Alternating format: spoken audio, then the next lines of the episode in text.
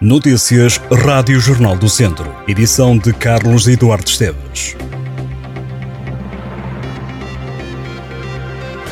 Foi há um ano, a 26 de setembro de 2021, que o país foi a votos para as autárquicas. No distrito de Viseu, no total de 24 conselhos, foram eleitos 11 novos presidentes.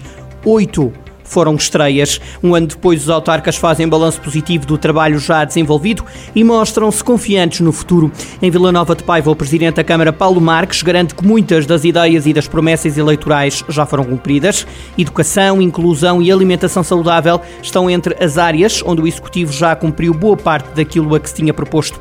Na área da inclusão, o autarca destacou o financiamento assegurado para a criação do Centro de Atividades Ocupacionais para cidadãos portadores de deficiência, sendo que em breve deverão arrancar as obras. Paulo Marques faz um balanço positivo, garantindo estar motivado para o que ainda falta deste mandato.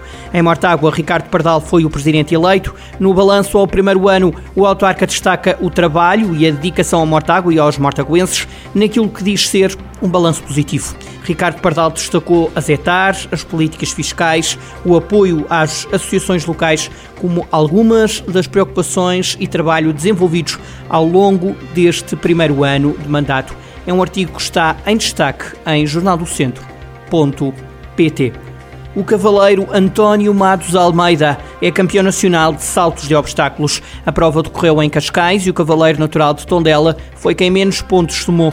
É que nesta prova o vencedor é o cavaleiro que menos pontos tem. A penalização por cada derrubo de obstáculos é de 4 pontos. Este é o segundo título de António Matos Almeida. O primeiro foi ganho em 2015 e desde esse ano hum, que não tem saído do pódio, somou duas medalhas de prata e quatro de bronze. Duas pessoas foram detidas pela PSP de Viseu durante o fim de semana. Um dos detidos tem 19 anos e conduzia um carro sem carta. Além de ter sido detido sem carta, o jovem tinha um mandato de detenção para cumprimento de pena. Também em Viseu, um homem de 31 anos foi apanhado a conduzir uma moto alcoolizado. Guiava com uma taxa de 1,85 gramas de álcool no sangue. Doze alunos do agrupamento escolas de Taboase receberam o prémio Abel Botelho por se terem destacado com o melhor desempenho no último ano letivo. Este ano o prémio ascendeu aos 9.250 euros. O galardão é entregue desde 2004 para assinalar a vida e obra do escritor Abel Botelho, natural de Taboaço. Além do reconhecimento dado aos melhores alunos do Conselho, o município voltou a apostar na reedição da obra literária do autor, comemorando os 167 anos do nascimento de Abel Botelho. Este ano foi reeditado amanhã, considerado o primeiro romance português com um enredo passado no seio da classe operária. Ao longo das 19 edições desta iniciativa, a Câmara de Tabuaço deu 124.250 euros aos melhores alunos do agrupamento. Já o investimento na reedição das obras de Abel Botelho rondou os 77.500 euros. Nasceu em Viseu um novo clube dedicado exclusivamente à modalidade de basquetebol.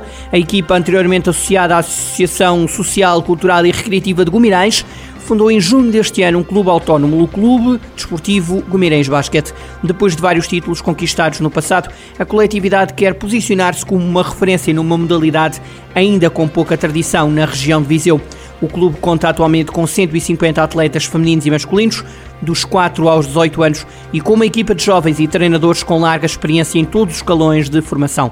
Nuno Silva, vice-presidente para a área desportiva, diz que o objetivo do clube para a próxima época é chegar aos 200 atletas, aumentar o número de atletas femininas e criar a base para uma equipa sénior universitária. É também a ambição da direção participar nos diferentes torneios e campeonatos oficializados pela Federação e Associação Distrital de Basquetebol.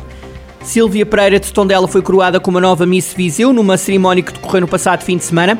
Iris Martins de Oliveira de Frades e Cristiana Pereira, também de Tondela, foram distinguidas como a primeira e a segunda dama numa cerimónia que juntou 33 candidatas dos diversos conselhos do distrito.